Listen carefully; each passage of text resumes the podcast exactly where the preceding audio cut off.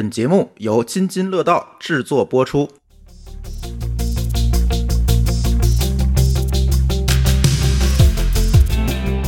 各位听友，大家好，这是我们放鸽子好几周的科技乱炖啊。今天除了我和老高还有某高老师以外呢，还有小白。大家好，我又来了。哎，这个提前说一下啊，这个真不是我们故意放鸽子，是因为那天啊，我们出去几个主播啊，这个聚餐，说吃点啥好呢？然后就发现有一家自助还不错，还能团购，然后我们就去了。然后第二天，哎，第三天还潜伏了二十四小时，然后第三天就团灭了。就是我们发现这个自助啊，可能是有这个诺如病毒感染的这个情况。然后我们就所有的主播都倒下了，导致这期乱炖又拖了一周。本来是说拖一周，然后第二周录的，结果又拖了一周。但是似乎就是跟我一起吃饭的小白没没没中招，是吧？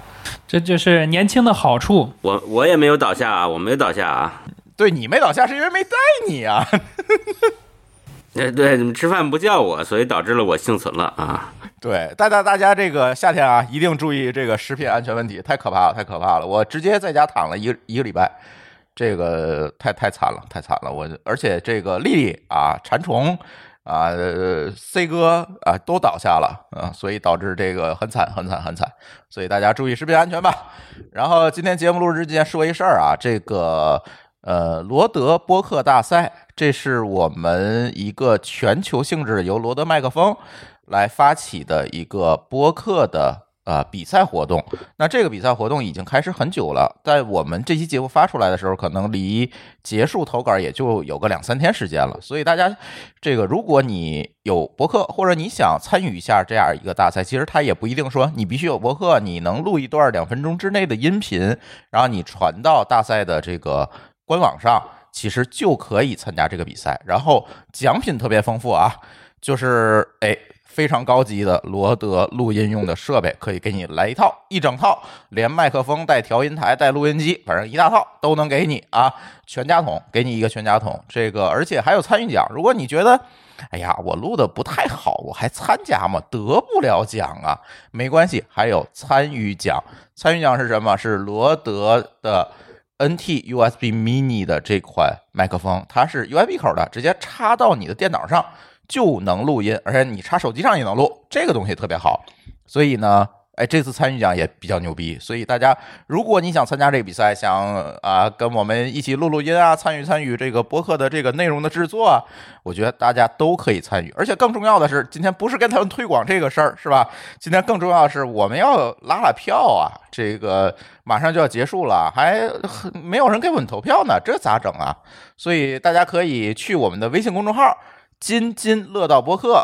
上面啊，搜索这个“津津乐道”播客，然后呢，找到我们的微信公众号，在里面回复两个字“拉票”，哎，就可以找到我们这个给我们投票的这个入口的地址。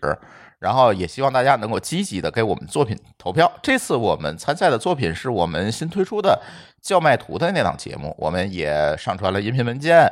然后也希望大家能够多多的给我们投票，投票免费啊，不花钱，就是收条短信回个验证码就可以了，很简单，举手之劳啊，让我们看看能不能再啊再薅几个麦克风回来，是吧？这这个因为最近啊，我们还要在北京搞搞这个录音间啊等等这些事情，嗯，麦克风这种东西是多多益善的，所以希望大家多多支持我们，给我们啊投投票，然后你们在我们的微信公众号“津津乐道播客”的后台回复。拉票两个字就知道怎么帮我们投票了啊！如果你那个自己做播客，也欢迎大家去参赛啊，参与这个活动。呃，活动可能没有几天了，赶紧弄。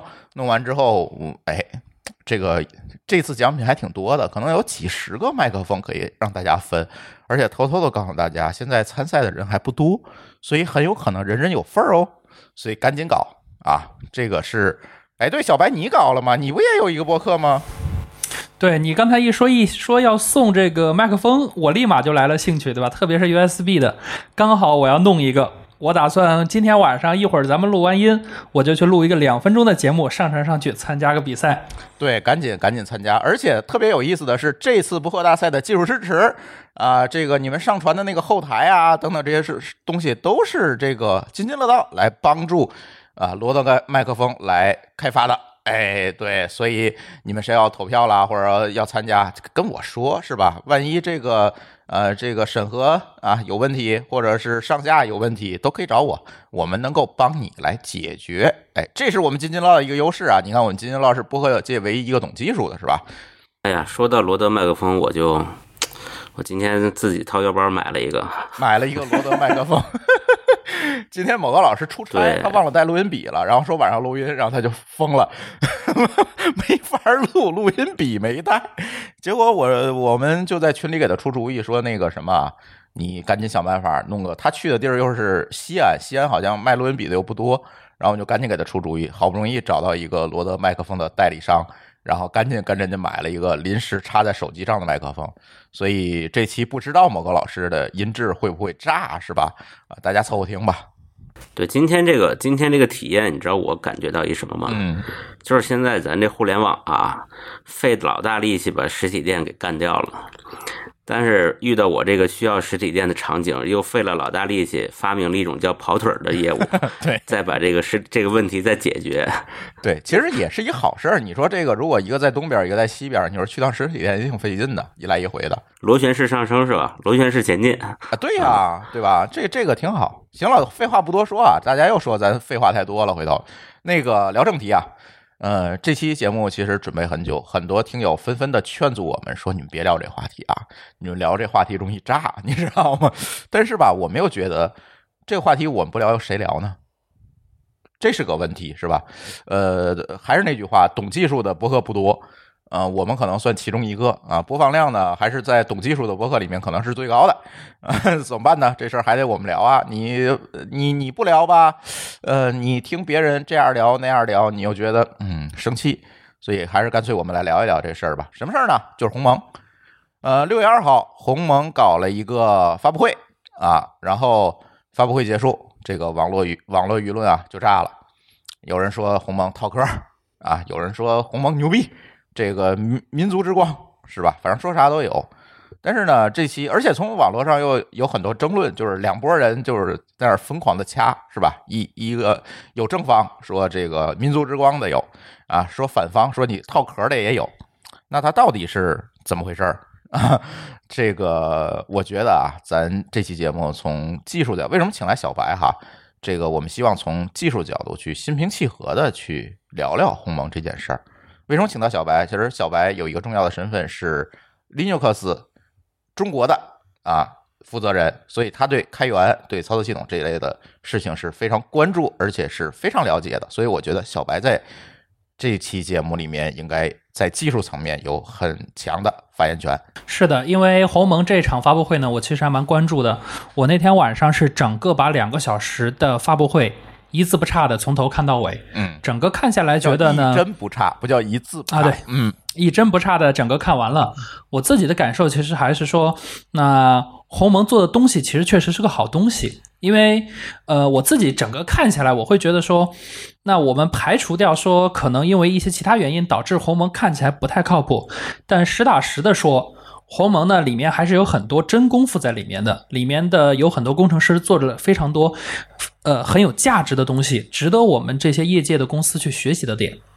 嗯，那小白，你可以说一下这个鸿蒙到底是啥？都说鸿蒙是吧？有人说我手机就更新了鸿蒙，有人说我在鸿蒙上开发一个东西，有人说这个鸿蒙不是连接这个设备的吗？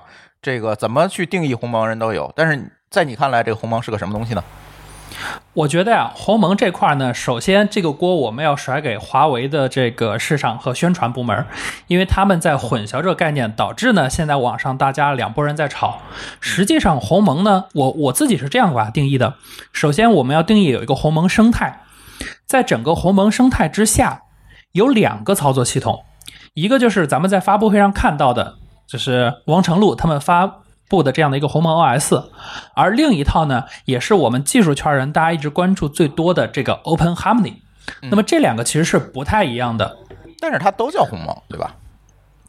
呃，严格上来讲呢，Open Harmony 它就叫 Open Harmony，它的中文名还在申请过程中，它并没有真正意义上的中文名，只是说华为的这些宣传人员在宣传的时候，他把开源的版本呢。也很隐晦的说，去说，哎，这个也是鸿蒙，导致大家真正在去用的时候，你就会发现，哎，你同一个鸿蒙这两个字儿，可能一会儿代表的是手机上的这个鸿蒙系统，一会儿代表的是 Open Harmony 这个操作系统，这就导致了大家最终的争论，各种争论都是源自于这个点。嗯，两个高老师怎么看？我这么看的啊，就是因为，呃，其实普通的消费者对这个，就是小白刚说的这个 Open Harmony，其实的应用场景，包括什么呃物联网之类的，其实没有太多认识。嗯所以，那他如果要在市场上以这个市场的角度去扩大知名度，肯定要把这个手机这个东西跟它混在一起。嗯，你是说他是从 PR 的角度来讲，可能这样是一个最好的选择？对，就是大家想，如果说他手机上这个不叫鸿蒙，然后只有这个 IoT 设备这个叫鸿蒙，那大家现在根本就不会讨论它，对吧？嗯，引不起话题来。对，所以我觉得他故意的，并不是说他做了一个错事儿，他他要背这个锅，他就是故意的。呃，我反而会觉得说这个事儿呢，他前期是故意的，但是后面呢，华为他们又做了一件事儿，导师把他们这个锅呢给他们定下来了。就是后来华为总裁办发了一封邮件，说以后我们在对外宣传的时候，必须分开鸿蒙和 Open Harmony。所以为什么我说他们是锅，就是他们后来其实等于说是自己在纠正这件事儿。对，总裁办发了一封邮件说，好，以后咱们就得分开说，不要再这样搞。这样搞的话，我们可能就背了骂名了。我们虽然有了这个话题量，但是骂名背起来可能也不一定是个好事儿。那我有个问题啊，就是他讲的这个一加八加 N，相当于这个这个东西也被推翻了。哦不，没有被推翻。这个是这样的，首先呢，就是 Open Harmony 它是鸿蒙系统的基础能力的开源。这里面，呃，昨前两天还有极有人在极客上把这个圈出来了。我我里面重点提出基础能力，这个是很重要的。它开源出去的部分是非常基础的，是没有办法去构建这些应用产品的。而他给自己留下的这些鸿蒙 OS，就是我们在发布会上看到的这个一也好、八也好、N 也好，这个是它整个鸿蒙 OS 的内容。它开源的只是最基础部分。如果你真要去用它这个 Open Harmony，你还是要在上面去构建一层应用层的。它目前给你提供的可能只是在系统层面上解决，但是应用层面其实还是不够好用。那我能不能理解成，其实我们作为普通人就把它分成两部分来看就可以了？一个就是你说的 Open Harmony 这套东西，另外一个其实就是 EMUI。呃，如果你想把这个事情简单化来处理的话，可以这么处理，嗯，但他们之间的关系可能没这么简单。那你具体说说呗？原因就是我刚才说的，开源出去的 Open Harmony 是一个基础能力，嗯，对这个点是非常重要所谓的基础能力包括了什么？呃，包括了它，比如说什么通信子系统、硬件抽象层，那这些东西呢，都是我们在进行啊、呃硬件开发时候必然会用到的。但同时呢，这些东西往往又是那些没有办法产生太大业务价值的东西。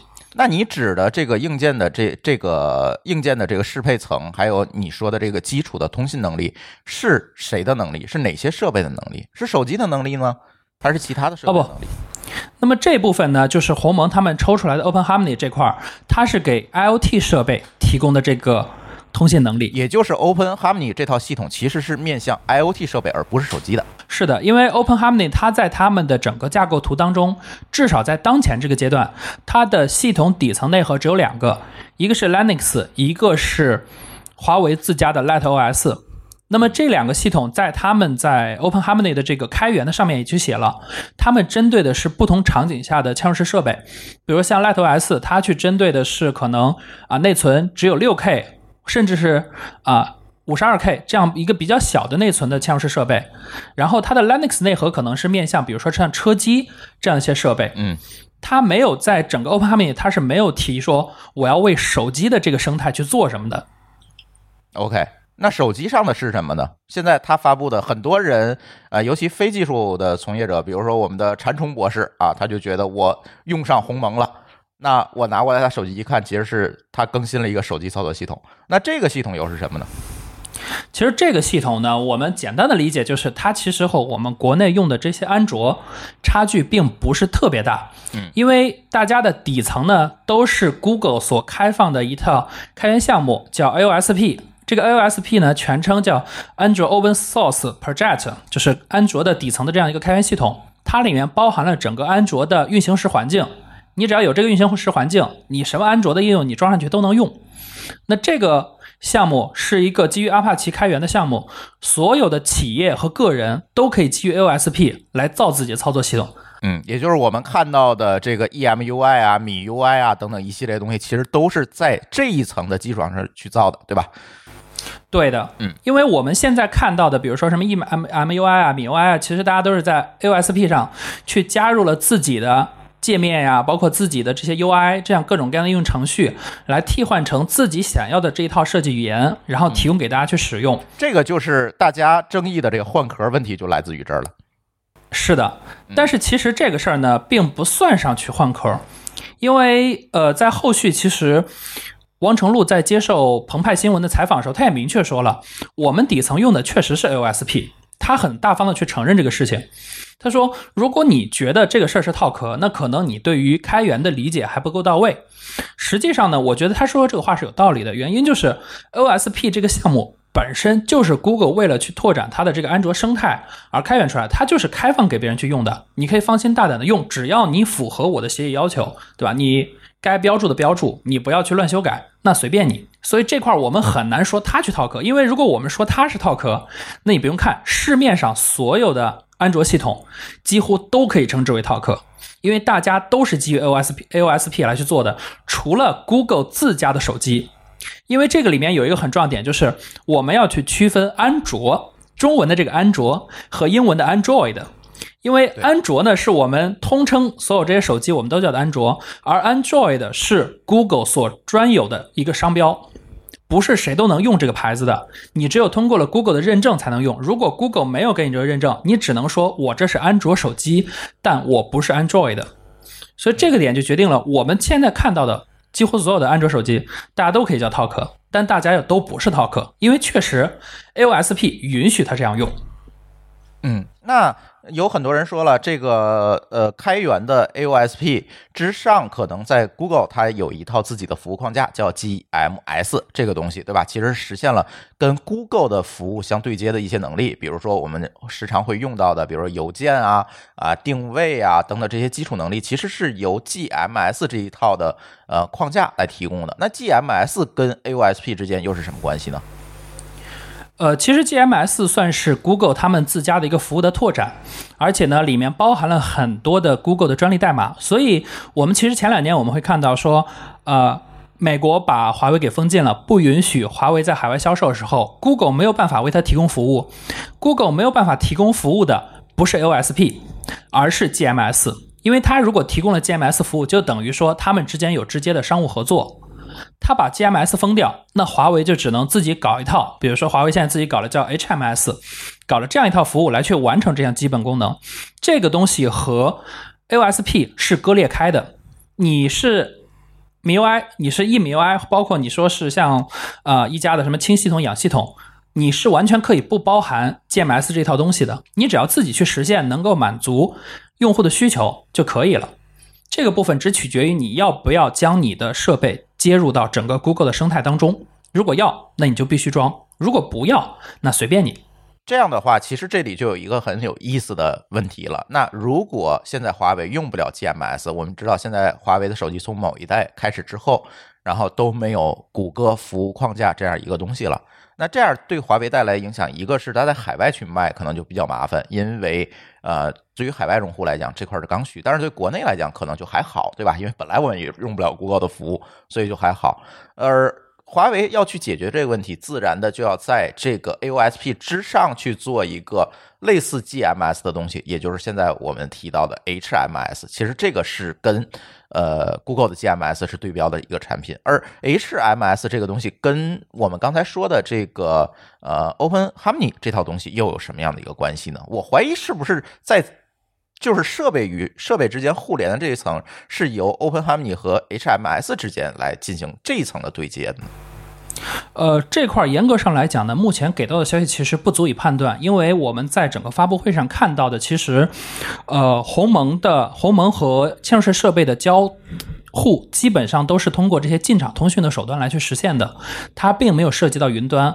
而我们我们说的像 HMS 也好，GMS 也好，包括苹果提供的 iCloud 这一套服务，都是要有云端服务去配合的。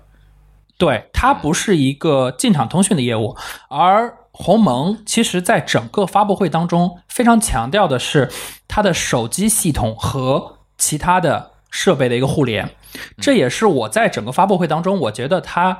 我觉得整个发布会当中，我看到的一句话，我觉得说好，这个我看完了以后，剩下的我看不看都无所谓，就是那个一加八加 N。哎，那因为我在看一下这个一加八加 N 都是什么呀？呃，在这个发布会当中呢，华为提出了一个概念，他说我们要构建一加八加 N 的生态，一是指我们用户使用的最为频繁的核心设备手机，而八呢是和用户会有强交互的一些设备，比如说什么呀，AR 设备啊，VR 设备啊，呃，Pad 设备啊，PC 啊，TV 啊，然后 Watch 呀、还有音箱啊，还有甚至像比如说车机和耳机这些设备，嗯，那这是它的八，以及和我们交互没有那么强，但是非常重要的设备，就是像比如说我们家里用到的什么各种家电呀，我们灯具这些嵌入设备，被华为归到了 N。N 就是代表生态呗，就是无限多的可能性呗。对它的所有的嵌入式设备，只要能够上芯片，只要能智能，全部都可以归到这个 N 里面去。华为我只做一加八，我要把我的最核心抓到手里，剩下的 N 全部交给我的生态合作伙伴去，大家一起去做这个鸿蒙的生态。这是华为去解释它这个一加八加 N 的这样的一个过程。那这样说是不是大家更能理解？如果我们对标苹果的生态，那一就是苹果的手机，八就是苹果的，比如音箱、AirPod、呃 HomePod，然后呃甚至手表等等，Apple Watch 等等这些东西是八，对吧？那 N 呢，其实就是接入到他们 HomeKit 这个体系里面的这些供应商。是的，因为我在看整个发布会的时候，我心里一个最大的感受就是，哎，这玩意儿我好像在苹果的生态上，我就是这么玩的，对吧？嗯然后我看到，比如说像什么它它它操作这些嵌式设备，可能像它里面有一些呃交互上的一些创新，这个我觉得是有的。比如说它把两个设备拖到一起就可以连接起来，这个确实是它交互上的呃创新。但它的更多的设备，比如说它把这些 IoT 设备放到系统级的菜单里，那这个我现在在苹果生态里，我控制我的 HomePod，我也是这么干的，啊所以我整个看的时候我就特别熟悉。我说，哎呦，华为好像又想重造苹果的这个生态，他想把所有的事情全部放进来。或者说，他重造的不是苹果的生态，其实他是想做一个生态，别管是硬件的还是软件之间的这样一个协同。因为我们现在发现，其实我们聊小米的那期节目，我不知道你还记得不记得，我们说过这个问题。其实未来最重要的是生态，是设备之间的协同和连接，这样你才能够把用户去不断的去锁定到你的这个生态体系之内嘛，对吧？是的，因为像比如说，我现在是属于很强被苹果生态绑定，比如说我现在手机是 iPhone，电脑是 Mac，那我确实被它的整个生态的已经所驯化。那你让我去用 Windows 的时候，我有些时候就会觉得有些奇怪的点。嗯，那这些也是整个苹果生态，呃，整个苹果生态我用完以后，我觉得我换一个系统，我就觉得啊，还是有那么一丢丢不太爽。这一点可能它做的不如苹果，那我可能就不会愿去用。但是我觉得鸿蒙的一个很好的点是，呃，我在看完发布会以后，我就在和波波在说，我说可能有朝一日我会面临这样一个选择，你可以花一万五去买下一整套苹果生态。你还可以花些一万块钱去买下一整套鸿蒙的生态，嗯，中间错的呃三分之一的价钱，但是呢，能够给你百分之八十的这个体验。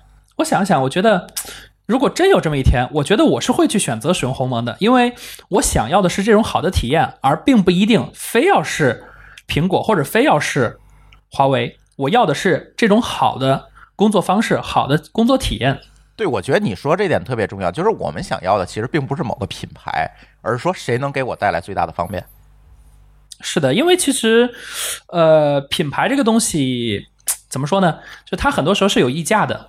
我们很多时候其实大家没有那么在乎那个溢价，除非我们真的很需要它来去证明我们自己嗯，对，你说那就是奢侈品的范畴了。啊。对，奢侈品我就不懂了，这就只能你们以后再聊了。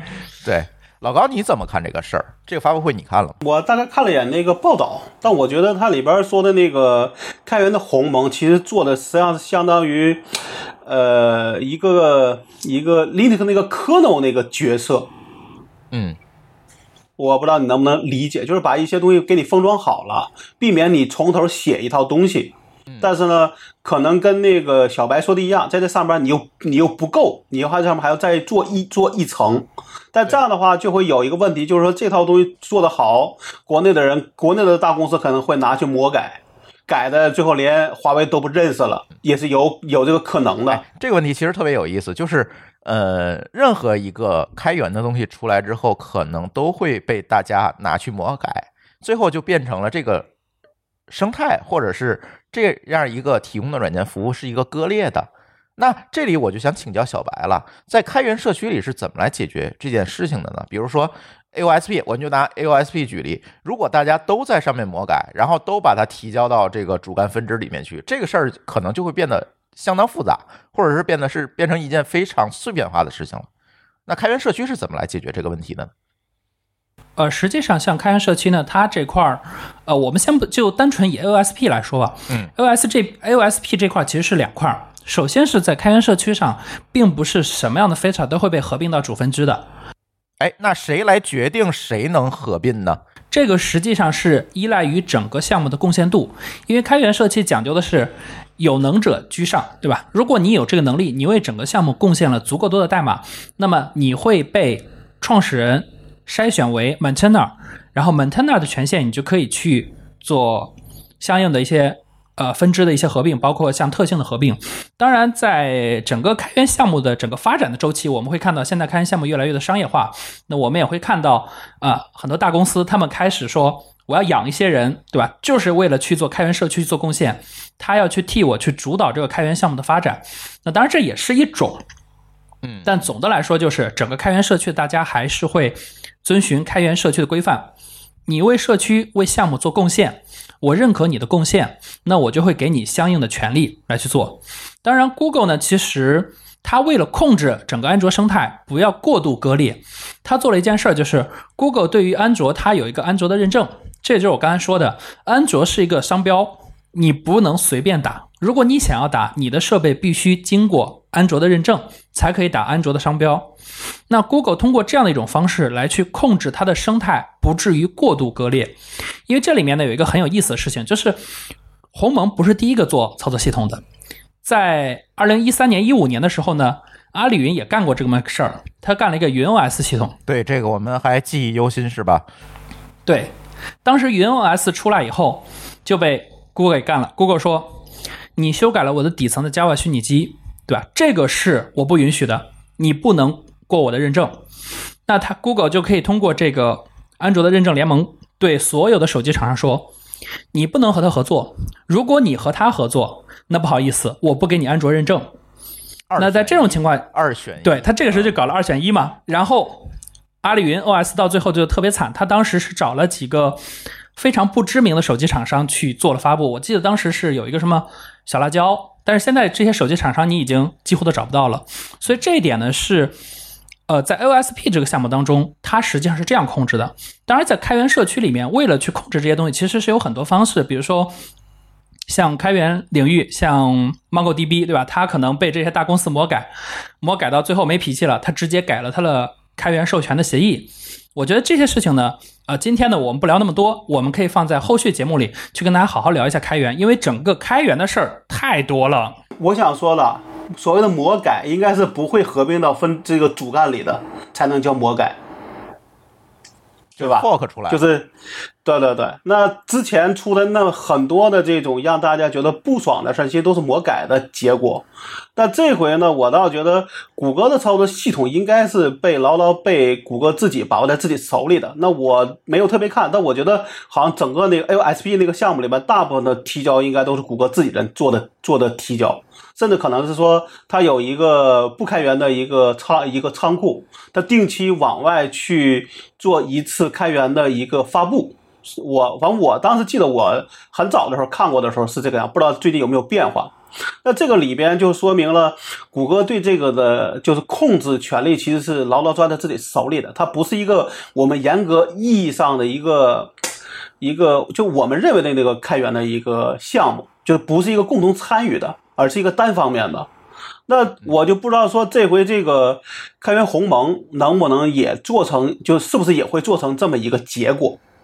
因为你也知道，国内的其实对开源项目的参与度相对来说都非常差。嗯，都想把它改成自己的东西，而不是说往里面贡献代码。这我觉得有两种情况，第一种是说就会牢牢控制在自己手里，第二种呢就是说完全是个 KPI 的项目，别人也没有参与感，而且大家也不敢用，因为你不知道哪一天这个项目他就他就不做了，对吧？那么什么是一个好的开源项目？那肯定是说要多方大家一块儿来，真的为所你所谓的这个项目的远这个远景共同去努力，对吧？对吧？然后呃，共同去参与讨论，共同去贡献代码，然后这样才能算是开源，对吧？它应该是一个开源社区。对对对，是一个社区型的，这样才能叫生态。否则代码都是你自你自己公司的再去提这个提交，那又算什么生态呢？对吧？嗯，那不就变成标准了吗？对，顶多算是个标准，但是或或呃或者就是一个单方面的一个开源嘛，对吧？我跟你讲这个事儿呢，我今天还真干了。我去翻了一下鸿蒙，呃，就是鸿蒙底下的几个核心的仓库，我统计了一下它的贡献者。呃，在鸿蒙的三个最核心的 kernel 当中呢，我没有统计它的那个 Linux kernel，因为那个也没办法统计，它是从 Linux kernel 当上 fork fork 出来的，里面没有办法统计华为的贡献。我统计的是它的两个 LatOS 的修改。嗯，在它的 kernel LatOS A 这个仓库当中，一共有五百零二次提交，整个项目的贡献者有六十四个人，其中华为的贡献者有三十五个人，非华为贡献者二十九。其实这个比重我觉得还可以，就是近乎于一半。然后呢，我又统计了一下贡献前十名当中有多少个华为的人。这个项目呢，华为的人在前十名当中占了十个人，呃，占了七个人，就是有百分之七十是华为的人。我觉得这个比重我还可以接受。对，然后另外一个是，呃，Kernel LatOS M 这个项目，这个项目呢有三百二十五次提交，四十七个贡献者当中有三十个是华为的人，但是它的前十名贡献者当中只有四个人是华为的，剩下的全部是华为的。所以我呃目前来看，就是鸿蒙的这两个系统呢，首先它是有 KPI 是开源之嫌的。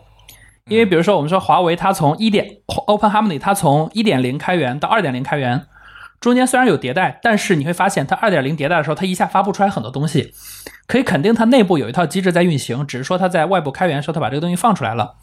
第二点是 Open Harmony 这个社区呢，我觉得相对来说还算 OK，至少我们会看到说有一些社区的贡献者再去贡献。而且他们的代码呢，也确实已经合并到这个仓库里了，只是说这个代码最终能不能再合并回华为自己内部的那个仓库，那这个我确实就不知道了。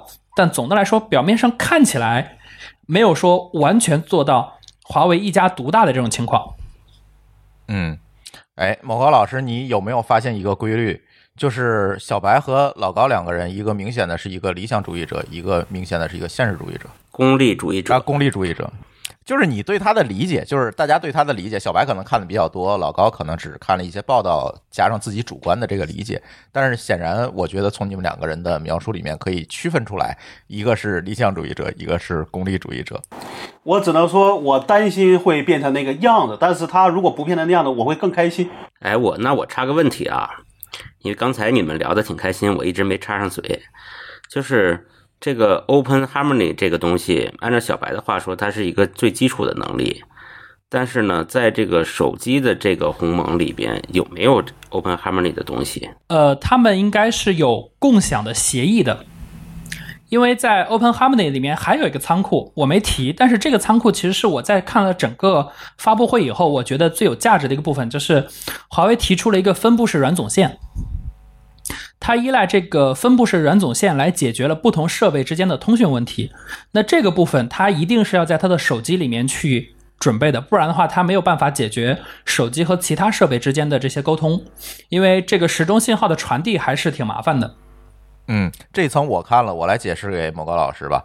它是在手机的这个鸿蒙系统里面，也就是以 AOSP 为基础的手机操作系统上面，它做了一。一层，然后这一层的任务是干什么呢？其实是截获这个在 AOSP 里或者是用户这个 UI 这一层的一些操作、一些关键的这个呃事件，然后把这些事件会转发给通过他自己的协议转发给可能存在的 Open Harmony 的接口啊。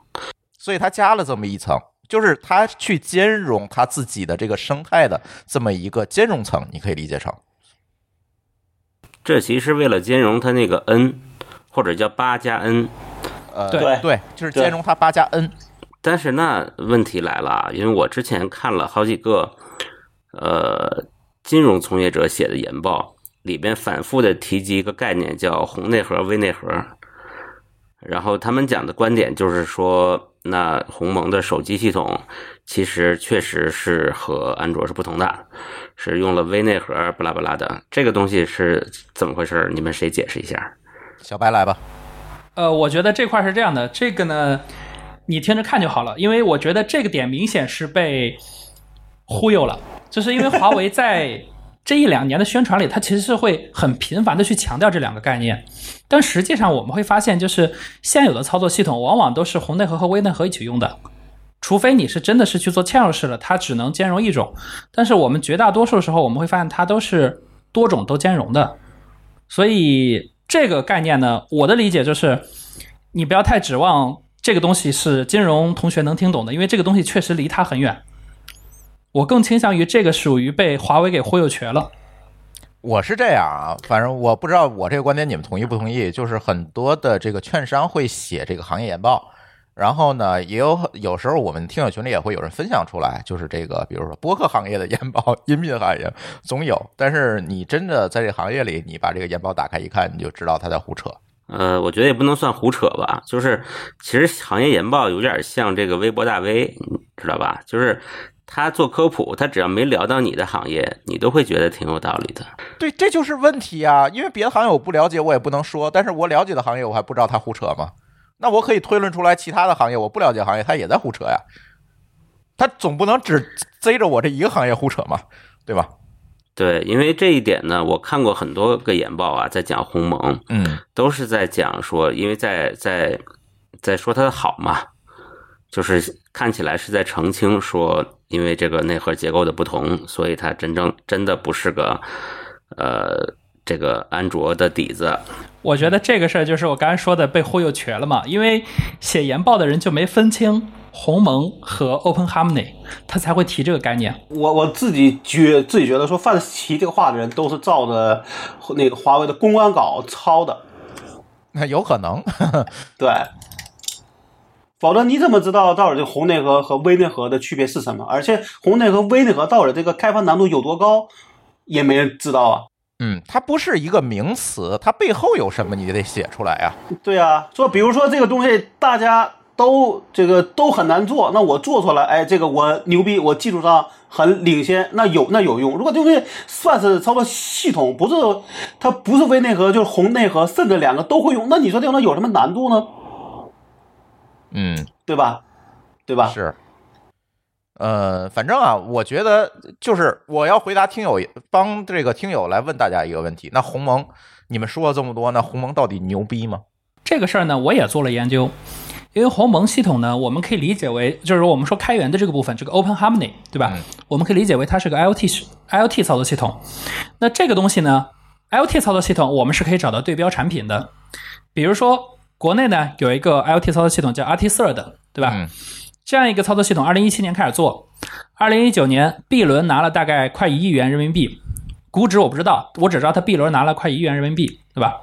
然后呢，ARM 官方对吧，做芯片架构的这个 ARM，他们自己也做了一个操作系统，他们从零九年开始做，做了一个 Mbed 操作系统，他们做到现在，以及从零三年开始做的 FreeRTOS，哎，这些操作系统都花了很长的时间来去做这个事儿。我觉得鸿蒙如果它能把它的这个嵌入式设备这套生态能够做到可用、能用，而且呢大家还觉得好用，它已经是非常厉害的。因为我前面提到了这三个操作系统，大家都是耗费了很长时间的人力和物力来去做的，才能到今天这个水平。如果鸿蒙能够和他们达到齐平的一个地步，那我觉得这帮工程师是真的很牛逼。这个地方我的观点是啊，就是你看小白刚才举那例子，就是这三个操作系统，其中有一个是独立创业的，对吧？独立融资的。呃，B 轮融一个亿，我估计估值也就不到十个亿吧。我的观点是，操作系统这东西不值钱。啊，对因为，这个东西值钱是看生态，值钱要看生态。对，对但是技术难度是放在这儿的。我的意思是说，你要是论工程师牛不牛逼，我觉得这个工程师还是很牛逼的。不是，就我我我倒觉得咱咱还得分成是说，这个技术这事儿啊，你靠堆人它是能堆的，但是生态可不是你单堆人就能堆得出来的。是的，生态是一个团队作战。而且啊，这地方我觉得得澄清一点，就是我觉得刚才你们拿苹果举例子，举这个生态的例子，其实不太恰当，因为一生态和全家桶是不一样的东西。全家桶呢，就是我觉得苹果是全家桶，就是它自己什么都做，这些东西当然连接会非常顺畅、非常丝滑，也功能也没问题。但是我觉得生态呢，应该是米家这样子的状态，甚至天猫。天猫精灵那样的状态，就是它是一个异构的，或者你说的更重要是后面那个 N，对吧？对，就是一定是这里边有其他的生态位，有有合作伙伴在里边。有啊，苹果也有啊，HomeKit 也有认证啊。嗯，这个事儿我这么比，其实是有一个原因的，就是鸿蒙能不能发展起来，对我现在来说的话，它现在就是个薛定谔的鸿蒙。原因是什么呢？以华为的体量，如果他把这个事儿做成了，那这就叫生态了。他如果真没做成，他只能在他自己的生态内玩儿，那他就是全家桶。因为华为呢，你让真让他把一加八加 N 做了，他其实也能做，因为他的整个的产业布局还是蛮全的，他什么都有。但是你要是真说他要把这个 N 给做起来，他就变成生态了；他要没做起来呢，就是我们说的全家桶。所以这块我为什么拿它比，是因为这个原因。做的差是一加八，做的好是一加八加 N。嗯，所以那 N 是 X 是吧？未知。对对，所以我说薛定谔的鸿蒙嘛，嗯，而且我觉得就是刚才说了这么多，我倒是觉得就是操作系统，现在我们其实要突破，呃，很多人说我们要突破这个美国的各种封锁，是吧？那我觉得呢，这个操作系统是一方面，芯片是一方面，但是我们不能孤立的去看，其实是操作系统和芯片共同构筑出来的这个生态系统，其实才是一个公司竞争上难以逾越的一个门槛儿。这个非常重要，很多人会把它孤立的去看啊，我他做了一个操作系统，我弄了一个牛逼的芯片，但是其实问题是在于从 IT 科技啊这个发展这么多年，我们去看到最坚固的联盟其实是 Intel 联盟，对吧？你这些东西是要结合起来的，你不能孤立的去看。而且从这一点上，我们也可以反观华为，如果咱就假定一下，你是华为，你会怎么做？你想突破这件事情，你从哪突破？反正我觉得啊，我要是华为。可能我也会从这个角度去突破，因为最关键的价值，我刚才讨论这么久，最关键的价值其实还是生态和用户的垄断，这个东西才是最可怕的。你孤立的去做了一个系统，或者是你孤立的做了几个软件，其实不重要。刚才小白也说了，有这么多公司其实都在做，不是华为一家在做，包括米家等等这些东西，它其实也是一个协同系统，对吧？它协同怎么样咱另说，但是它其实也是一个协同系统。所以在这一块上。生态和用户的这个生态系统和垄断，其实这个才是一个非常重要的一个竞争门槛。我记得任正非说过一句话：“我也用苹果，为什么？好用啊。”对啊，就是因为它整体，别管它叫全家桶也好，叫生态也好，它整体构筑出来的用户体验是别人没有办法逾越的。而如果我们一定要讨论操作系统的话，我觉得有一点意思，就是我们现在看到的所有手机手机操作系统，其实都是大概上个世纪末的一个产物，别管 iOS 还是安卓，对吧？上个世纪还死掉了很多手机操作系统，比如塞班等等。然后，因为当年没有这个物联网和这个高速的移动网络，别管四 G 还是也好，五 G 也好，所以它在这个设备协同能力上，其实从底层来讲，它支持的并不是特别好。大家其实都是在上层去。去做一些应用层的一些开发来支持这件事情，但是后发的这个鸿蒙其实是可以，特别是这个 Open Harmony，它其实是可以从系统底层来支持这个能力的。其实它是一个挺好的切入点，因为科技的发展这个到了这一步了，它应该去做了。也就是说，你今天没有鸿蒙，明天可能还会有绿盟、蓝盟去干这件事情。我我我想的是这样，我不知道老高你同意不同意？我我个人认为说这种事情，你一旦发展到就事物发展到一定阶段，就不能靠打补丁来去，是对吧？来去支撑了，肯定是要重新做个东西才更合理。对吧？对，从这个角度来讲，从这个历史进展的进程的这个角度来讲，我觉得这是合理的。嗯，但是问题就在于现在时机对不对？我觉得时这个，我个人觉得时机没问题，但是你的动机对不对就不知道了。嗯，一个是动机，再有一个你时机，别管对还是错，我们都讲天时地利人和，你这三点是不是都符合呀、如果没有中美对抗，可能也这个鸿蒙也是不会这么快做出来的。啊，这块儿我也我也研究了，呃，从时间上来看，呃鸿 Open Harmony 的底层呢，其实蛮早就开始了。华为宣称我们是从二零一二年就开始干了，但是鸿蒙出来这个时间点非常有意思，是在华为被美国屏蔽了一个月之后，华为宣布说我们要做鸿蒙了，然后呢，美国说我要屏蔽你，三个月之后开了发布会说我们要做鸿蒙了。所以这个时间点其实还是有点像是说它被 美国这个事儿给逼的，说我不得不把这个招儿放出来的。对，他之前二零一二年做，我估计还是给自己内部用。你可以讲中美关系这个事儿是天时嘛，那想那想想什么是地利？地利就是它恰好位于中国呀，它还有一个民族大旗扛着呢，甭管主动还是被动吧。呃，那个我倒觉得不一定是地利，而是说有这么多的潜在消费者，对吧？那我觉得那是人和嘛。嗯，这算地呀、人和我倒觉得反而是看生态这个角度上能不能做到人和。啊对，是对吧？就是我做个东西，你们大家都不但说好，而且我愿意真的去里边贡献力量，不仅是买产品，这个叫人和。那这样讲的话，我觉得这一方面差点儿。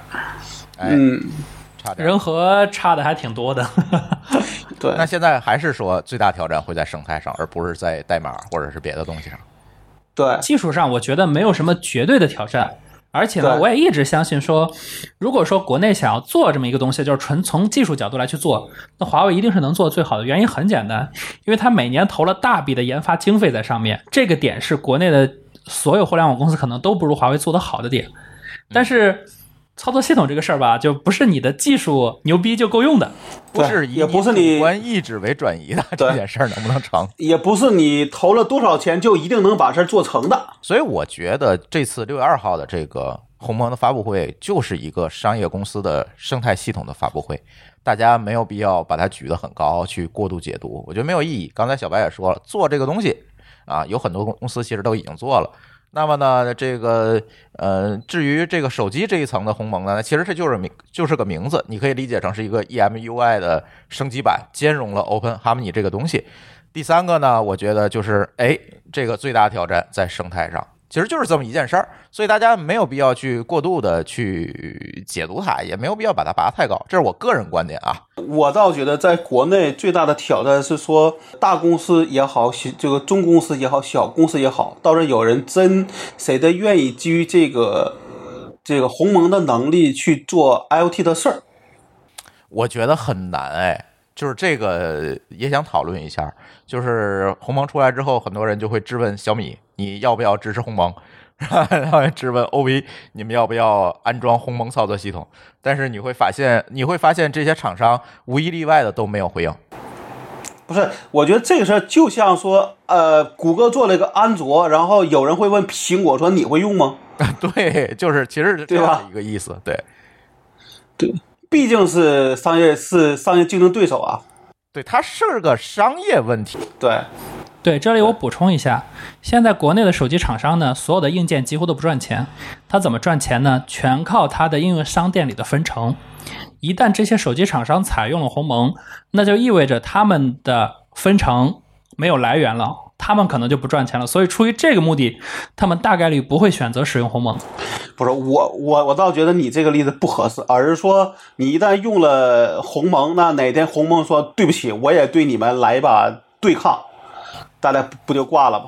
啊，对，这也是一个嘛，就是而且除了华为以外，其他厂商其实并没有遭到这个禁用嘛。那对于他们来说，他们没有必要说我现在花这么大精力，我就为了兼容你，我我完全可以继续兼容我的这个生态。毕竟原有的安卓的生态其实是更大的嘛。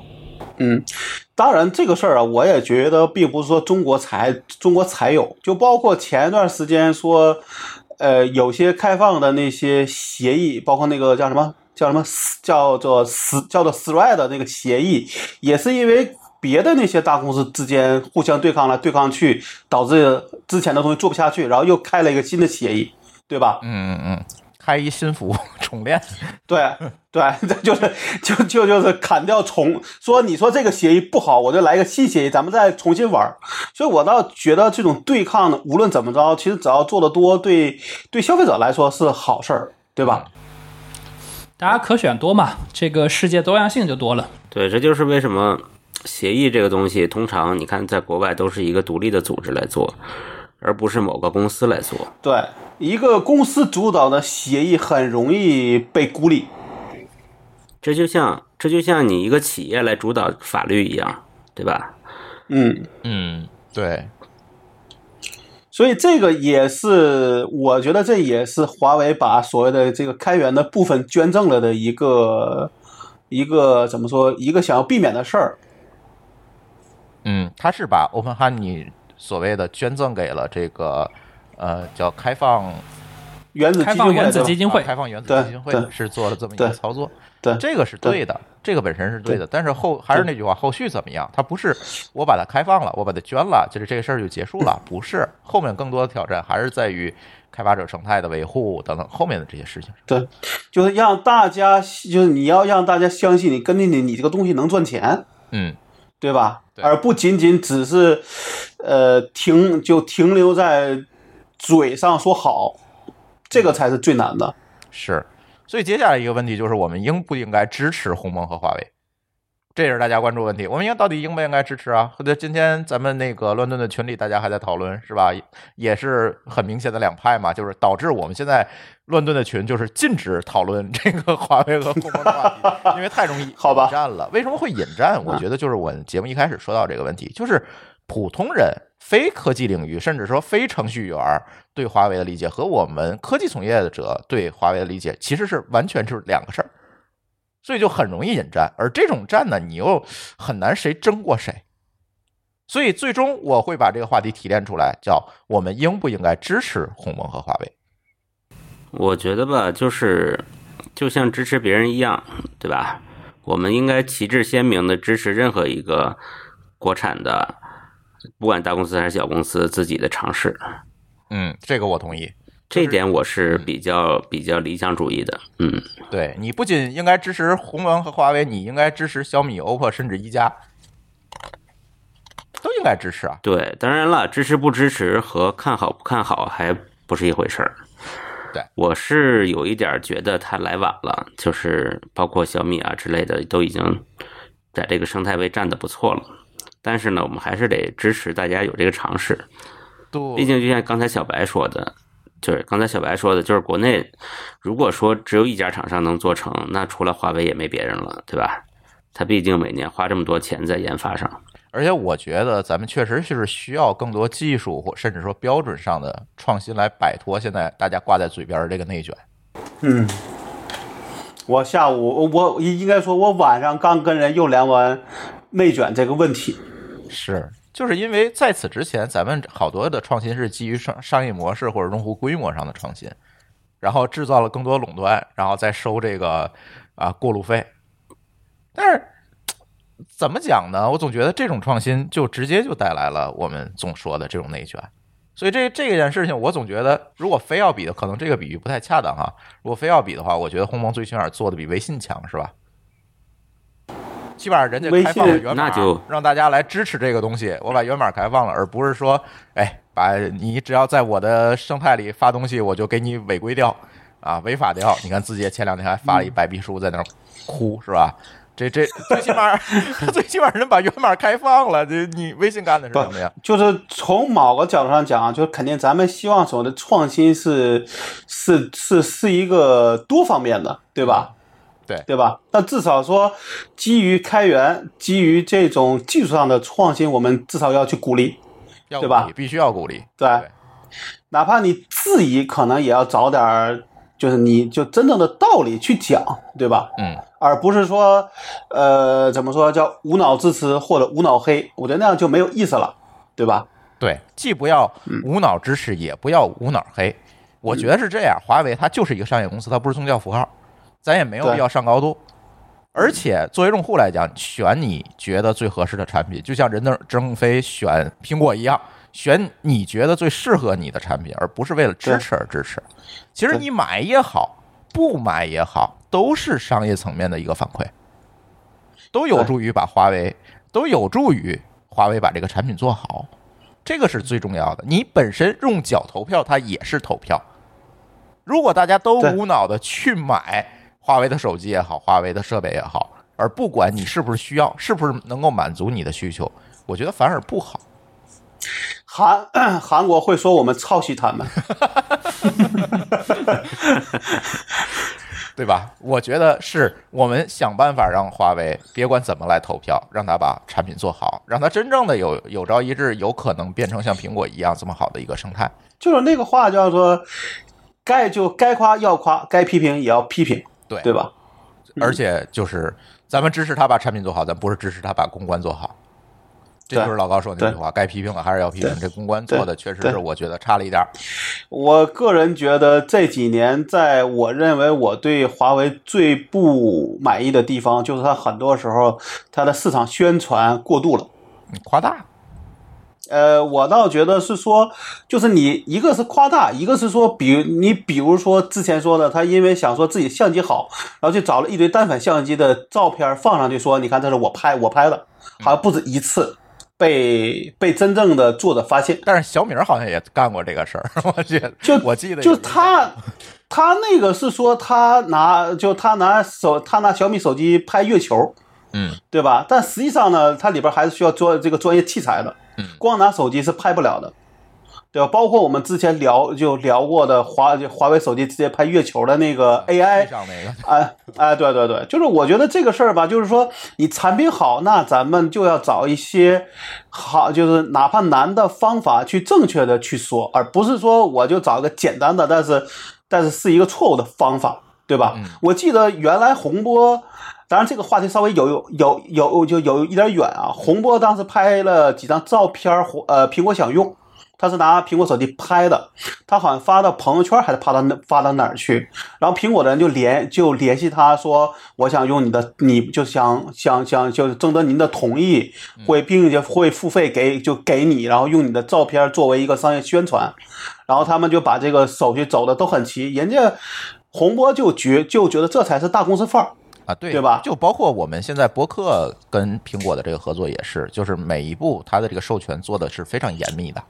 对，就是合规很重要对。而但是我觉得，就从我自己的一个呃亲身体验来讲，说很多公司的合规做得非常差，不就不管这公司有多大。这还是回到我们之前说的那个话题，就是很多公司的成的成长太快了，它的骨子里是一个小公司，但是它却有几万人。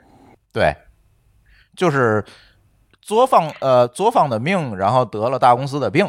这个公司不管多大，大还是小，通常来讲，我们讲企业都是为赚钱的，它整体应该是一个功利主义的，对吧？嗯，但是呢，其实一个公司的市场和公关部门是最应该用理想主义的色彩来工作的，就是它可能和整个公司内部的去追逐利润这件事儿不是很一致，嗯，但是呢，他需要对外表现出了一个理想主义色彩。对对，就是就是他不能完全为 KPI 去服务。他不能为销售去服务。就像你说的，华为用这个假照片来做公关一样，就是这些人完全是个功利主义的做 PR。呃，或者说我们把这个从层次上分开，我说的是品牌，你们说的是市场的区别。我觉得，如果从更广泛的所谓的 marketing 或者是 PR 的角度，应该都是差不多的。因为品牌应该是最理想主义的，然后在市场呢可能会也也需要有理想主义。可能这个公司的底子就非常功利，老板也每天只看 KPI，只看收入，但是那个部门要你装，你要装的理想主义一点。对，就因为你把品牌做好了，你才有更高的溢价呀。现在最头疼的就是这些人连装都不想装。对，让我想起来了，这个没有公关部的特斯拉，哎，是它叫没有市场部还是叫没有公关部？我忘了哈。嗯只有只有法务部，对，呃法务也是新建的。这个这个话题我们可以单聊啊。这个特斯拉这这个事儿深了深了深了。嗯，好，最后我觉得鸿蒙这件事情做个结尾啊，因为毕竟我是一个科技节目哈。我觉得还是要说了这么多市场的问题，说了这么多公关的问题，最后还是要给我们程序员一点时间和宽容，因为无论怎么样，他们在贡献代码，他们每天是在给这个系统添砖加瓦的人，这个挨骂的绝对不应该是程序员，对，代码要要要要慢点写才能写好嘛。代码要一行一行写，是吧？嗯，对对，因为我们会发现，一会儿小白小白可以多说一点哈。这个，因为我们发现鸿蒙的这个代码量不小，别管我们说的是 OpenHarmony 还是这个鸿蒙的手机这套系统，其实在上面是做了很多大量的开发工作。这块儿呢，大家如果有兴趣，大家可以去看一下，因为像这些东西呢，这些数据其实在呃 OpenHarmony 他们的这个网页上都是有的，他们其实有大量的代码贡献量。嗯，他们比如说举个最简单的例子，在他们 OpenHarmony 的首页，比如说像他们可能他们的 pull request，也就是有别人对他这个项目提交更新的，就有三千多，接近四千的这样的一个代码更新的这个量。其实这意味着背后可能是大家写了至少是四千行代码，但实际上呢，我们知道像这种。系统级别的，往往一修改都是非常多的量，这些背后其实都是每一个人可能花了很多的时间在做这些事儿。这个东西呢，特别是像嵌入式这些设备，其实做起来成本是非常高的，而且是很痛苦的，因为它不像大家去做，可能大家看到自己手机上的这些应用程序，所见即所得。对做这些内核的开发的，往往是非常的枯燥的，而且一旦出问题，想要调试，成本也是非常高的。对，而且资源受限嘛，就是所谓的螺丝壳里做道场嘛。对，因为嵌入式设备呢，不像咱们的手机，动不动就是八 G、十六 G，嵌入式设备往往都是什么啊六 K 啊，对吧？六十四 K、一百二十八 K，就这么多容量，你只能在这个基础上去完成你想要的功能，多了没有。你声明个变量都得想一想。嗯，所以为什么之前都用汇编呢？对呀、对吧？嗯，呃，另外一个，我觉得大家可以多支持鸿蒙的这个生态开发。如果你是一位程序员的话，也可以多关注一些。我看他现在官网上的文档其实已经蛮丰富的了，基于它去做一个呃程序上的实现，做一个能力上的实现不难。呃，类似于开发微信小程序的难度吧。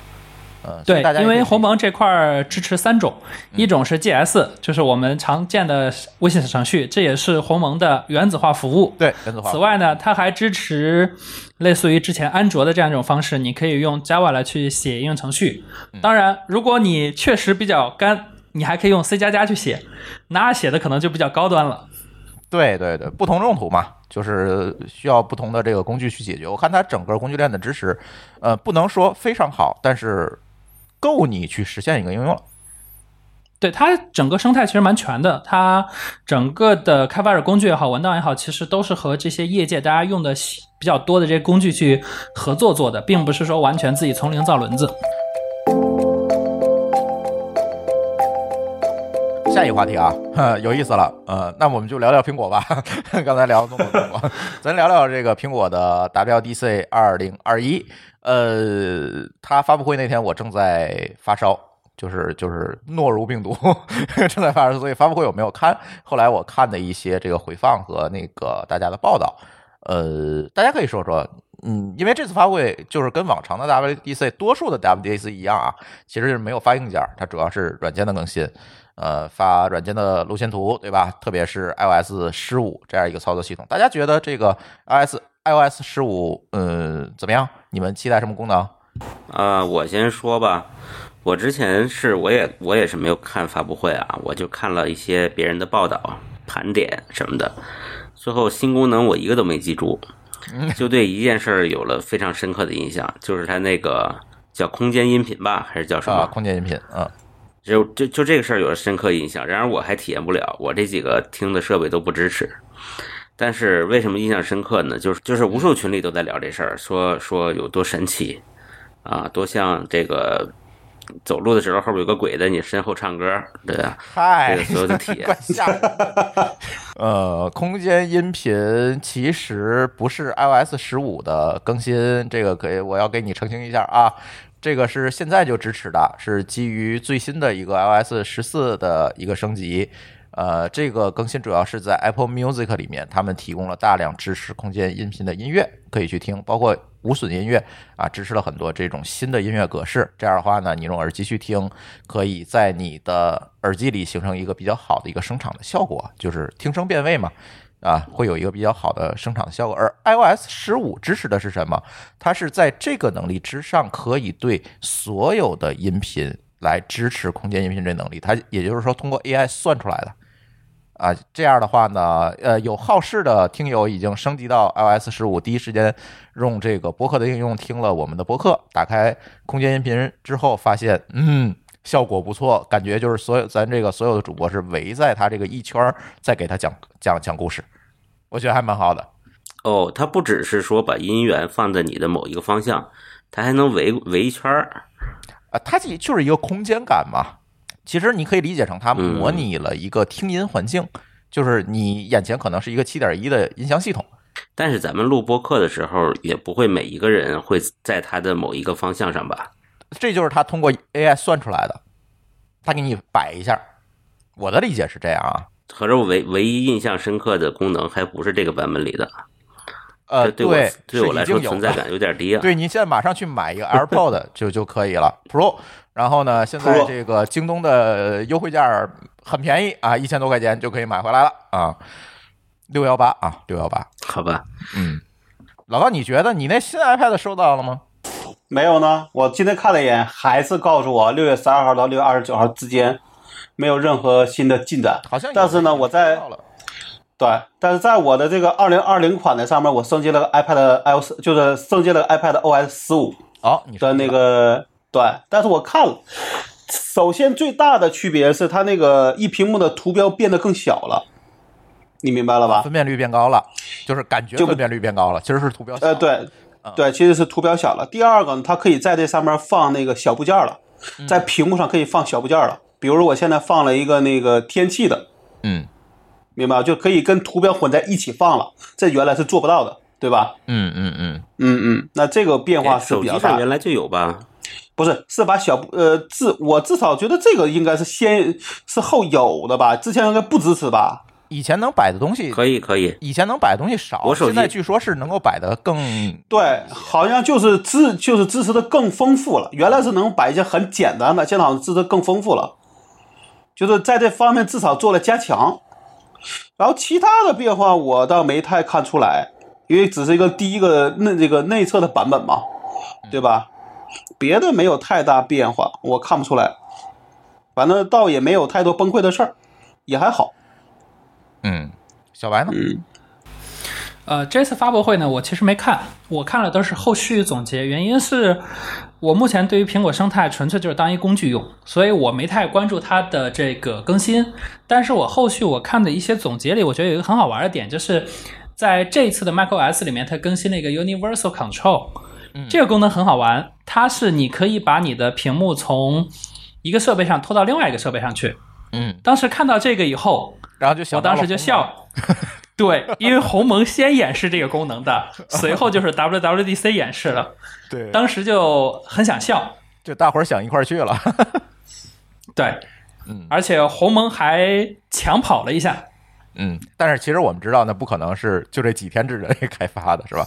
啊，这肯定大家肯定都是之前一起弄的，只是说嗯华为把发布会给开早了，所以它就成了首发的了。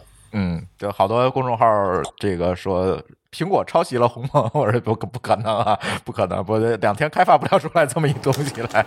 对，嗯呃，我说我吧，我觉得呃，给我印象比较深的这个功能，比较期待的功能吧，可以说这个门卡。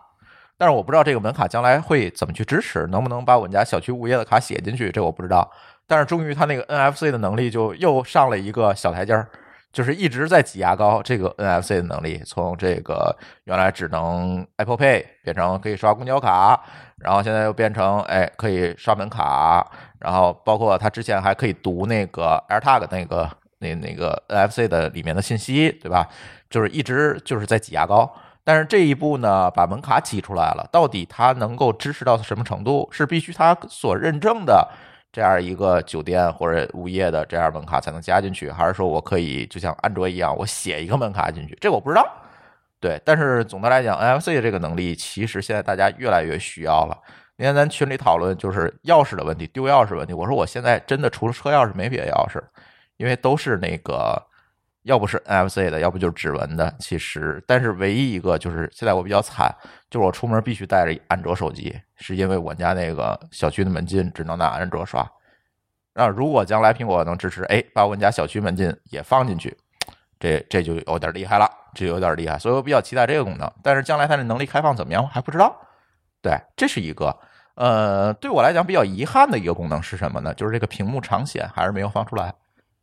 它这个不知道是说需要算是一个特别支持，还是对于之前的这个就是是是不是一个特别需要制作的功能，你不知道。呃，其实是这样，就是如果你的屏是 OLED 的，其实如果长显的话，其实不耗什么电，你知道，因为大部分的这个都是不亮的嘛，对吧？啊，而且呢，安卓手机已经实现这么多年了，都没有问题。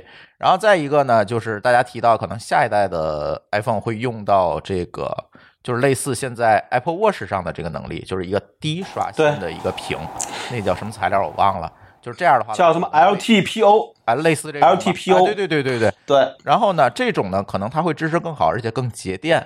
所以，但是别管是用哪条技术路线呢，它最起码哎要实现一下啊，这个是不是会跟？这个 iPhone 十三就是下一代 iPhone，不知道叫不叫十三啊？下一代 iPhone 一起发，作为一个新的 feature 发还是怎么样？不知道。但是这个屏幕长显，因为我用惯了这个安卓之后，我觉得还挺有用的。所以就是包括舒淇刚换从安卓换到这个 iPhone 时候，就是满世界想办法开这个屏幕长显，后来发现系统不支持，这个确实挺烦的。你说的屏幕长显是说像这个手表这个功能吗？就是它永远会亮着。对的，对。这个其实倒不一定是是，就是其实系统支持好说，主要是硬件先得支持。呃，就是如果你说低级一点的知识，就是 OLED 就可以就可以起到一定的这个效果。但是苹果是不是想这个就是更进一步的硬件层面用那个 RTPO 去去支持？对，因为那个是能做成就是在你长显的时候变成低频嘛，这样才能更省电啊。对，它那刷新率是一赫兹嘛。对对对，最低一赫兹，然后最高一百二十赫兹，这样你对于那个 iPhone 来说才算是追平了安卓。嗯，对，对吧？而且主要是 iPhone 的这个电量啊，就就一直解决不了。它如果用安卓上这个长线方案，我觉得是不是它也要考虑到这耗电的问题，所以没支持，这也好可能的。据说这下一代的电池变大了，那也大不了多少，反正就就就就就这样吧。iPhone 那个电池。好吧，嗯，然后再有一个，我觉得这个 iPad，其实我蛮期待 iPad 的，因为呃，我当时就是在犹豫，因为我想买一个桌面设备，苹果的桌面设备，因为现在我出门我不希望带太重的东西，所以我在 iPad 和 MacBook Air 之间我在纠结，然后一直没有买，直到发布会之后我才买。为什么？其实我想看看 iPad 是不是。能够引入一些桌面应用，因为毕竟新版的 iPad 是 M1 芯片的嘛。但是很遗憾，iPad 依然是 iPad OS，没有引入这个桌面应用。但是当然这也是情理之中哈。这这个仔细想想，从产品角度去想，也合理。你的期望，你的期望太高了。哎，就可能是我的期望太高了。但是这是我一个小小的期待在 WDC 上，但是没有期待出来也正常。呃，但是基于这个呢，我就确实想不出来这个 iPad。对我而言有啥意义了？因为我本身不画画，我不是一个设计师，对吧？我也不需要用 pencil 写来画去，我字儿又这么顺，是吧？这、这、这个，呃，所以想不起来这 iPad 对我有什么意义。所以我前天啊，最终买了一个 MacBook Air，就没有买 iPad。小白那天是不是还在纠结说要不要搞个 iPad？我记得，对，因为我经常会有看各种 PDF 的时候。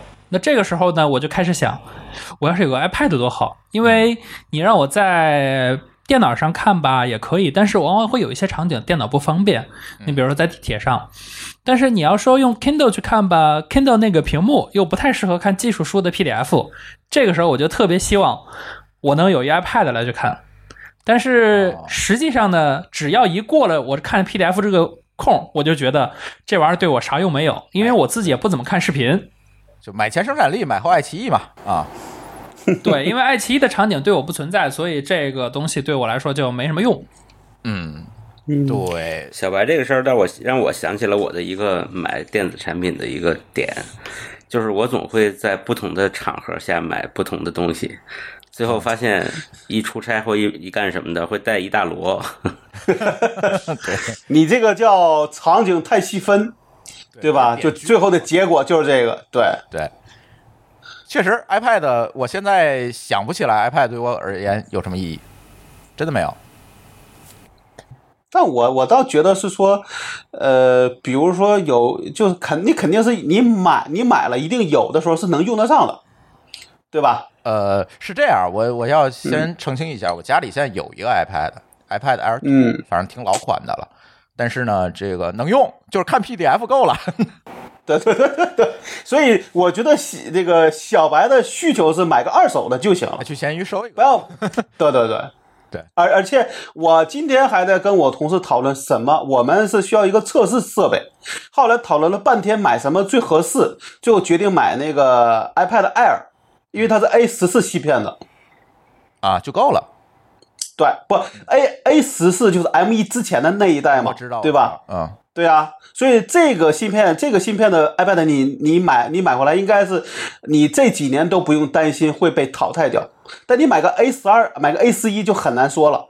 啊，是，对，对，而且还比较便宜，我看好像在拼多多上三千八，好像就能买下来。差不多我就跟我同事说，对，你就去买那个就就行了，我们做些测试也比较方便，对吧？嗯嗯嗯。嗯嗯，对，反正 Pad 有点鸡肋，不知道以后会怎么样啊？呃，看看后面的发布会会不会有一些新的特性啊，能够给它赋予更多的能力，可能会更好。因为现在说实话，它就是一个非常垂直细分的领域，比如你是设计师，你有这个画线画一画的这个需求，呃，还有就是好有一些娱乐场景和一些叫什么，就是就是就是轻度办公，对，呃，如果你是文字工作者也还行，对，配个键盘嘛。对你配个键盘就行。哎，那你有没有发现最高配的 iPad，也别说最高配吧，次高配的 iPad 配一个妙控键盘的价格已经超过了这个 MacBook 的价价格。是的，这就是另一个问题了。我这算来算去还是不划算，嗯，就是但我倒觉，我倒觉得，如果这么说下来，iPad OS 有一个特性是我们没太注意的，嗯，就是它支持 Windows 的那个印那个 NTI NTFS 这个这个文这个文件格式了。哦，也就是能插一个 NTFS 格式的移动硬盘在上面。对对对，它就能认得出来，至少是可以只可以读了，没有毛病。呃，否则，在 Mac 上是不是要装一个插件儿还是什么？我记得以前，现在呃，在咱说 macOS 上需要装专门的软件来去对 NTFS 进行读和写。但但是 iPad iPad 上你不能再装插件了，对吧？它要么就得对，它就必须得是系统支持才行。所以这个事情反而可能说它的它的用途比我们想象的都大，对吧？嗯，不知道，反正我买了一个 MacBook Air，我觉得用了两天，用的还挺好，而且便宜，很便宜。这个京东领完券之后，七千四百多块钱吧，啊，嗯，对，还得还挺好。还就还没我那 M 1的那个 iPad 贵的。对啊，就是，但是它是一正经电脑啊，对吧？对，然后还闹了好多笑话。这次买完之后，哎，我在群里发，哎，它居然有指纹，哎，它居然有键盘背光，然后被大家鄙视了一通。就是因为我印象当中那个呃，Air 还是很早很早以前那一代了，因为我其实一直没有买过 Air，就是因为这一代 M 1确实性能各方面能满足我需求。然后它也轻，因为我主要就是出差在，我在家有那个 Windows 工作站嘛，玩用 Windows，所以这个呢比较符合我需求，所以买了。所以哎，有好多惊讶之处啊、这这个被大家鄙视了。所以它还有一些亮点，但是我们未必能用得上。嗯比如说我我我在我们那个 show note 里边写就写的这个这个怎么说？我们如果操就管它叫应该就叫 VPN 功能，嗯对吧？对。但这个已经确定是在国内不会不就不会在国内推这个推出的，对，其实它要解决的是在开放的环境里，比如你连了一个公共 WiFi，这个时候它默认嗯你的信息、你的传输数据可能会被第三人所截获。在这种情况下呢，它提供了一个 VPN 的能力，能够直连到嗯它的 iCloud 服务器上，这样的话它就保证一个端到端的加密嘛。就是这个呃 Google 其实也有这么一个东西，对，对，但是呢，在国内一律都是没法启用的。我在国外它试过，我在国外去用我的 Pixel 手机连公共 WiFi，它会自动的就把 VPN 拨上了，还挺蛮蛮好用的。对，嗯但这两个理论上讲都不仅仅是给自己的，就连自己的服务用，而是说你去拿它也可以访问别的网站。就是严格上讲，它是一个在标准 VPN 上做了一些扩展，对吧？对自己的服务做了一些定制。而且他干了一部分运营商该干的事儿嘛。就在这个事儿，就是我因为这个事儿，反而说我那些做安全的朋友比较关心这个事儿，因为他觉得说，第一个系统支持了这个事情，到底对这个怎么说？对这个对这个就是第一个他们关关心这个东西到底有多少人会用，你明白吧？啊，我知道，我我明白他们对做安全的这个他们的这个思维方式，对，对啊，对啊，他第一这个就多少？第二，对于所谓的对对于比如说每个政府之间，到底会有多大的一个就监管压力会造成多大？对，比如说一个犯罪分子也用这个东西了，嗯那怎么办？对，对吧？这个时候你眼前就挡了一道苹果，你怎么？嗯或者是打了一个谷歌。另外还有一个问题，就是在于说，如果从个人角度上讲，你是不是也就是你会担心那些小的 VPN 厂商，呃，说是他不会关心你的隐私，但实际上也会关心，对吧？比如说留了日志，对对吧？对吧？之前好像就出过这样的事儿。那么，苹果跟谷歌做的东西，是不是真的能做到说我想关心都关心不了？嗯嗯嗯，所以这些问题我倒，嗯对我我倒觉觉觉得说这个可能一方面是从隐私，一方面从安全，一方面从各从怎么说，从政府的角上都会关心这个问题。因为我当时还真没注意，我之前是在做那个我们的 IP 数据里边，突然发现那个 Google One 的，明你明白吧？我知道哎，我一看，对我还不真不是别人告别人告诉我，我是在看数据，哎，突然知道，哎，这谷歌推了个 Google One，然后结果一看那网站是它里边说我有有有有，然后最后有一个 VPN 的服务包含在里边，但是目前仅限于美国，我才知道说，哎，谷歌也做了一个 VPN 的一个一个服一个服务。然后看到这个时候，我当时其实也没也没特别仔细看，是第二天我那朋友问我的，他说你知道这个苹果也推了个 VPN 吗？我才看到说哦，呃，这个一个苹果一个谷歌都推了这个东西，我也不知道这两个东西是他们同时想到的，还是比如说谷歌先推了，然后苹果也觉得这个东西特别有用，嗯，不知道，但是确但确但确实安全性上的加强，对于用户来讲，对，所以但这个事儿呢，因为在国内都用不了，所以我们也只能讨论一下。它至少谷那个苹果的，我看了说他们会用技术的方案来去保证谁也不能够知道完整的隐私的情况。嗯嗯嗯，但是谷歌那个没有更多的介绍，只是说它我就这个 VPN 就完了。嗯嗯，不知道这个可能绝大多数咱中国用户可能接触不到吧。这个反正对从但是从安全领域可能会关注到这一层。但是我想聊的其实是另外一点，另外一点就是大家都说这次发布会没有什么亮点，就是没有什么印象。包括咱一些友台，我看他们聊这个 WDC 的时候也说，就是这次 WDC 可能他们觉得嗯没什么可说的，是这样，就是没有没有什么创新啊，是不是苹果的创新跟不上了啊，或者是不是苹果这这块不行了？但是我倒是觉得可能不是这样，就是当然这有一说一啊，这个事儿就是苹果也不是每次 WDC 都能给大家很多惊喜，就这个本身软件的发布，其实在外界看来，除非是大的功能性的 UI 上的改进，可能大家觉得哦有这么一个东西，其实绝大多数的改进你是看不到的。对我刚才看了一个文一个文章，它上面总结了 iPad 和 iOS 上面一百五十六个改动，嗯，但很多都很小。对，都是这种。而且我觉得这次 WDC 没有太大的这个所谓的亮点，是一个有一个比较重要的原因。这个原因是在于说，其实是 M 一带来的。这个问题，也就是从 Intel 平台到 ARM，其实是一个非常大的迭代。这个时候，它就需要大量的这种时间去磨合这种软件和硬件的这种协同。而你在这个时候，如果再推很多你 hold 不住的功能，或者一些大功能，其实挑战蛮大的。就会又再一次的成为 bug OS。啊，对，所以我倒觉得这个比较合理，因为你要留出一个时间，不仅是对你自己操作系统要有更多的迭代和优化，更多的你要给开发者生态一个时间，让它能跟上。所以我刚才那话没说完下半截儿，我们在讨论要买一个哎买一个新的 iPad，其实还有下半截是我们还要再买一个 M 1的 iPad，嗯，要因为对有有因为有些功能在 A A 系列的 CPU 上是不支持的，哦，好吧，那就买俩，嗯这也是个大的问题啊，因为因为需要钱啊，啊，对啊对？吧？对啊。所以在这上，我觉得，而且苹果现在已经出问题了，你知道吗？就是这直接影响到我们的这个节目，就是它播客这个应用出了大问题，就是啊一度咱们的节目在苹果播客上是搜不到了，就消失了。然后我赶紧去找苹果的同学，我说这怎么回事儿？他说别提了，我们出 bug 了，这正在解决。就是大概有两三周时间，这节目就是完全没有办法从苹果播客上找到。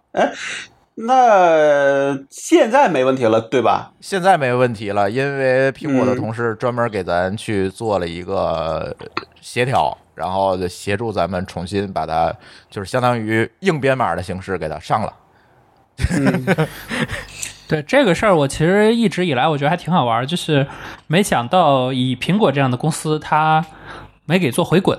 因为正常情况下，就是如果你出现这种情况，应该是第一时间回滚的，结果他一直没给回滚，一直就这么扛着，还挺有意思的。我觉得这事儿也就苹果干得出来，别的公司都撑不住。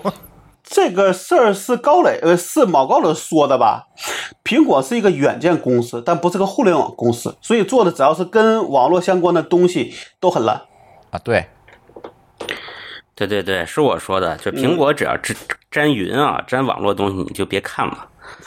他可能压根儿就没想过还还还能回滚，就还要回滚，对，这事儿弄的没这策略。真的真的差点把我们搞死。因为本身我们在苹果博客上的播放量其实是占大头，大大头，对。这一下子哗啦没了，你知道吗？那月但我我我觉得他这回做的有问题，还是因为那个订阅服务的可能导致他这个这是受他的影响。对受这个东西的改动太大，然后结果把很多把很多的东西都给改的有问题了。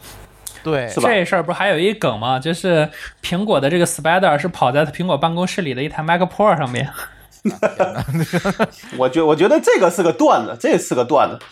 嗯，呃，这没有，没有，没有。我从 CDN 日志上看也没有，但是哈哈哈，对 对。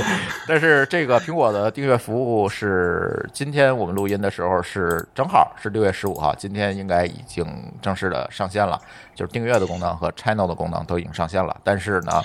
各位听友别着急，我们肯定不是第一波支持的，因为这个提交这些东西还是需要我们花一些时间来设计啊，来做一些工作的。所以在未来，你肯定能够在苹果博客上看到一个叫“津津乐道 Channel”，然后这个 Channel 里面就是我们所有的节目。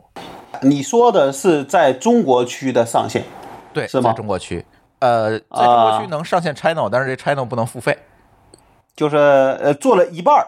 呃，就是跟付费有关的就没有了。呃，但是它作为内容组织形式的存在是可以存在的。明白了，嗯，好吧。对，但是在国内做订阅服务这事儿有时间表吗？呃，没有，反正我没有得到。如果有时间表，咱们肯定是第一个得到的。目前来讲，没有消息、啊。好吧，对，反正这就是这次发布会吧。我觉得还是期待一下秋季发布会吧，是吧？小白手机是不是该换了、啊？是的，我的手机已经成功用到第三年了，现在就等着发新款了。对，前两天丢了没丢成，然后又摔了也没摔坏，这这个就很难，这手机很难，我觉得。嗯，对，好吧，看看这个 iPhone 下一代吧，别管是叫十三也好，十二 S 也好，还是比较期待的。然后，呃，舒淇已经表示他要第一时间换掉，就为什么呢？是因为我这个手机买的时候带了一个年年换新的服务，然后他准准备把我的手机换成那个十三，然后把我的手机抢走，把他的老的十二 Pro 再给我。啊，他准备这么操作一下，然后我就很烦，就是因为他那是蓝色，我不太喜欢那个蓝色那感觉，但是没办法，可能要硬塞给我了。嗯，嗯，你可以闲鱼卖掉，然后再买个其他的二手的就可以了。那我何必呢？是吧？行，反正呃，今天乱炖时间，哎，也不是也不少了，又一个半小时了。反正就聊聊华为和苹果，挺有意思的这俩公司。我觉得第一个华为，我觉得大家就真的没有必要过度的解读，或捧或贬，对吧？没有没有必要，咱还是从技术角度去看看这到底是一个什么东西，能不能帮助到我们未来的工作和生活，对吧？能不能变成一个好的生态？再有一个，苹果反正也是这个换嗯 CPU 这个事儿是个大事儿，就是大家也是需要给他们更多的时间和期待吧。对，反正是这么一个这两件事儿。